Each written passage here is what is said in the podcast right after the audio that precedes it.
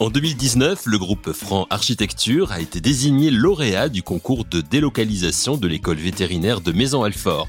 La finalité étant la livraison à l'automne 2024 de 6500 mètres carrés de bâtiments et 16 hectares d'espace extérieur. À terme, ce projet de 42 millions d'euros permettra d'accueillir plus de 250 personnes contre une cinquantaine actuellement.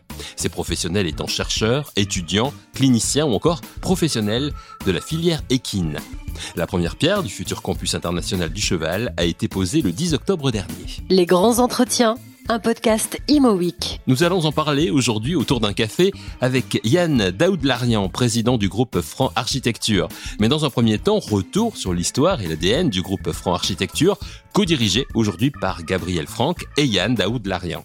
Deux hommes au parcours différents mais complémentaires. Yann Daoud-Larian. Bah, écoutez, c'est une belle histoire. L'histoire du, groupe Franc, c'est l'histoire évidemment de, deux hommes, euh, Gabriel Franc, mon associé et moi-même, mais surtout d'un fondateur qui s'appelle Gérard Franc, qui a fondé ce groupe, ou plutôt l'agence Franc en 1976, et euh, qui hélas est décédé euh, bien trop tôt et à son décès, son fils a décidé de continuer l'aventure. Et très naturellement, puisque j'avais intégré cette agence et que je m'y plaisais, nous avons convenu de nous associer et de perpétuer euh, l'histoire euh, de Gérard Franc qui avait fait de cette boîte une sublime boîte, boîte d'architecte mais d'ingénieur aussi puisque Gérard Franc était architecte et ingénieur et professeur à l'ESTP et considérant que l'architecture pour lui était tout le temps l'occasion de faire acte d'architecture, quand bien même il s'agirait d'usines, d'entrepôts ou de bâtiments qui parfois sont délaissés, mais qui sont souvent l'occasion euh, d'y voir, euh, c'est un peu ces nouvelles usines. Alors, bien sûr, le groupe Franc ne fait pas que cela, puisqu'on a fait une croissance externe. Aujourd'hui, nous sommes passés de 10-15 personnes à plus de 120 collaborateurs, euh, des agences, plusieurs agences en région Île-de-France, des bureaux d'études, euh, aussi des agences à Caen, Le Havre, Bordeaux, Mérignac, prochainement Lyon, très prochainement Aix-en-Provence, aussi une agence à Toulouse. Donc, beaucoup de collaborateurs, beaucoup de problèmes, ça on le sait bien, mais euh, qui vient simplement euh, en parallèle de notre passion commune, qui est encore une fois de continuer l'œuvre de Gérard Franc et surtout de prendre du plaisir dans notre métier d'artisan. Continuer l'œuvre et la développer hein, aussi, c'est ce que vous faites avec euh, avec Gabriel Franc. Alors le, monde de, du bâtiment, le monde de la construction a changé hein, depuis Gérard Franc, depuis depuis votre votre prise de fonction. Qu'est-ce qui motive aujourd'hui les, les architectes que, que que vous êtes par rapport justement à vos débuts? Comment vous voyez, vous avez vu les choses évoluer? Alors on voit, on une progression très nette de l'architecture et du monde de l'architecture, euh, déjà avec plusieurs items, à savoir on ne construit plus comme avant, l'économie d'un projet n'est plus la même, la rareté des fonciers et surtout ce qui est fondateur, la transition écologique et notre engagement par rapport à l'environnemental. Le, groupe Franc euh, a toujours été euh, très sensible sur tout ce qui est environnemental. nous avons fait les premiers bâtiments certifiés nous sommes membres fondateurs de plusieurs euh, labels de certification environnementale comme Biodiversity et euh, on a toujours prôné le bon sens. Donc on a traversé les époques et les évolutions de ce métier en restant, comme je vous le disais, des artisans, mais surtout en nous imprégnant du bon sens et euh, de l'honnêteté qu'on a par rapport à la relation au projet, de l'utilisateur et bien sûr de son promoteur. la promotion a évolué, on le sait bien. Euh, tout va très vite, euh, parfois pas forcément dans le bon sens.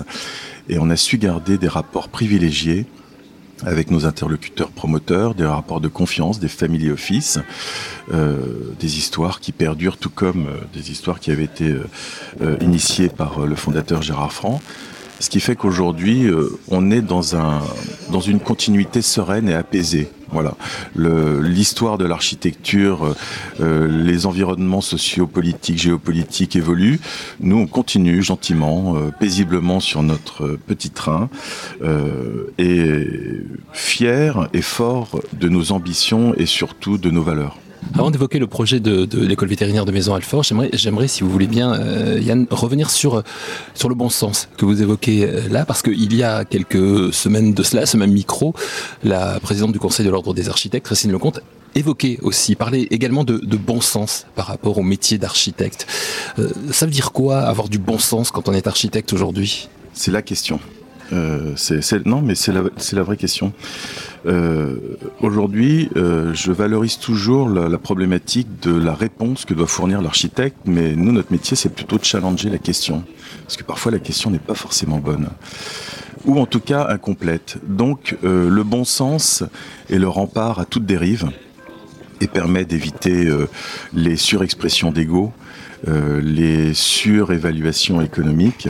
Et, et je pense euh, qu'à cette raison, euh, le bon sens, c'est peut-être aussi retrouver des, des valeurs euh, que nos anciens euh, avaient tout simplement. quand on parle de rétention d'eau pluviale, quand on parle de choses comme ça, on faisait un fossé. Quand on parle du positionnement d'un bâtiment par rapport à des rayonnements des facteurs lumière-jour, c'était simplement l'orientation d'un bâtiment. Quand on parle de façade double pot, c'était simplement des murs épais. Donc aujourd'hui, j'ai presque envie de vous dire, ne réinventons pas euh, le bon sens et le bon sens économe et efficace qu'avaient les anciens. Inscrivons-nous dans cette démarche et ne cherchons pas à vouloir, pardon, mais briller ou être euh, novateur à tout prix. Euh, ça n'a pas de sens. Encore une fois, faisons les choses déjà comme il le faut bien et euh, ça, ça marchera tout seul. Hein. En gros, gardons de la simplicité. C'est compliqué la simplicité, mais on le sait bien. Venons-en à ce projet de délocalisation de l'école vétérinaire de Maison-Alfort, pour lequel le groupe Franc Architecture a gagné le concours en 2019 et dont la première pierre a été posée le 10 octobre dernier. Yann Daoud-Larian nous présente le projet et nous explique quels sont les éléments qui ont permis au groupe Franc Architecture de remporter le concours. Ce projet s'inscrit dans un territoire euh, très fort. Euh, donc on parle de la région normande, euh, avec une vraie culture du, cheval, une vraie culture du territoire et des gens qui sont, j'ai presque envie de vous dire, très, très lucides d'un projet, des besoins et, et, à contrario de ce qu'on disait justement, si le bon sens, ils doivent en disposer, eux, ils en disposent vraiment. Donc notre réponse sur ce concours, qui concernait la délocalisation de l'école vétérinaire de Maison Alfort euh, et avec une ambition d'un projet international regroupant à la fois un hôpital, un centre de formation, des logements étudiants, euh, un pôle multidisciplinaire et un pôle d'activité euh, multimodale et bien sûr des paddocks, euh, c'était de placer le cheval et les gens qui travaillent avec le cheval au cœur du projet. Alors c'est pas neutre, euh, c'est pas neutre pour la simple et bonne raison que ce projet devait s'inscrire déjà sur un terrain existant, sur une philosophie existante, sur des pratiques existantes, et on devait répondre euh, très euh, basiquement à euh, des éléments de concours et installer ce concours de la manière la, la plus sage et la plus pérenne possible. Aussi, il y a une forte notion de paysage.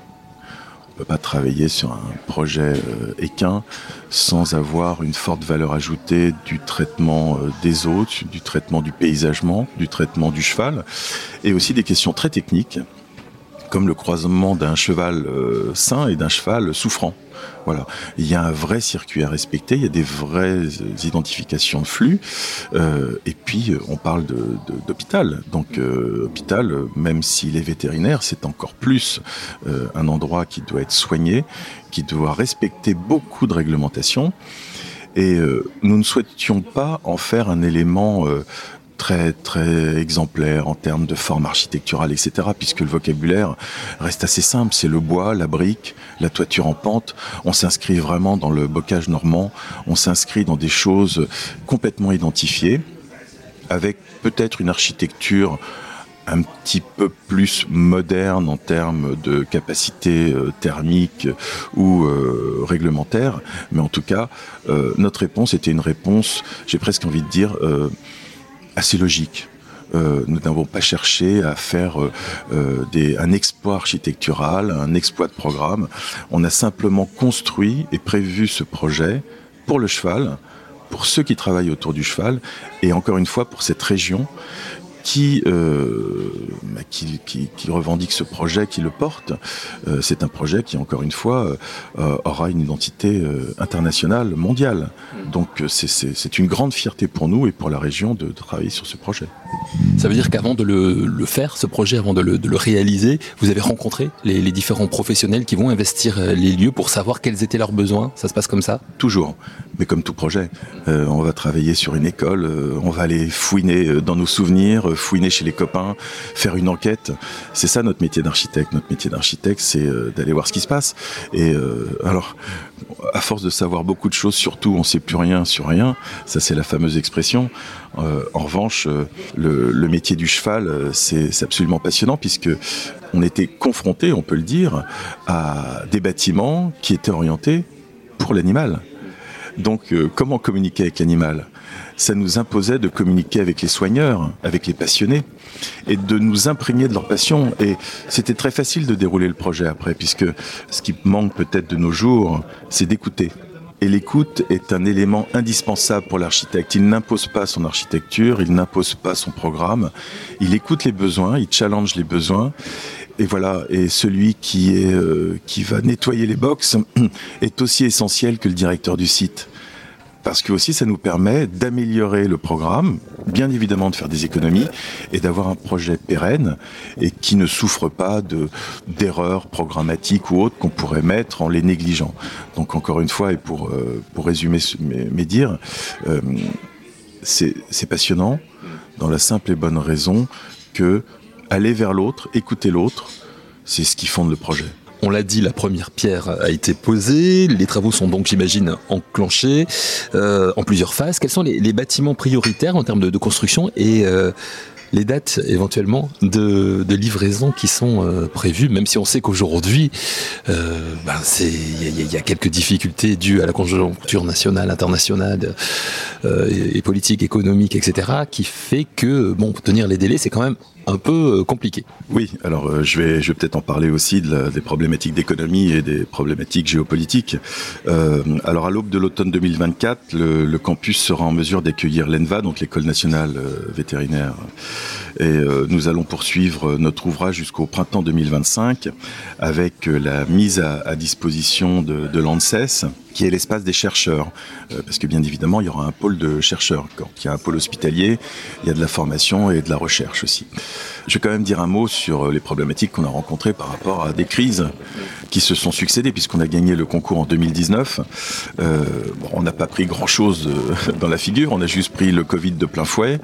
Derrière, une crise avec, hélas, ce qui se passe à l'est de l'Europe, et avec une augmentation des coûts. Alors si le groupe Franc est bien aguerri et expérimenté dans la mission complète, puisque nous regroupons des architectes, ingénieurs, économistes, et que nous travaillons toujours jusqu'à la livraison d'un projet, ben, on a dû faire face à des augmentations qui peuvent aller de 20 à 30% Vraiment, euh, ça a été problématique.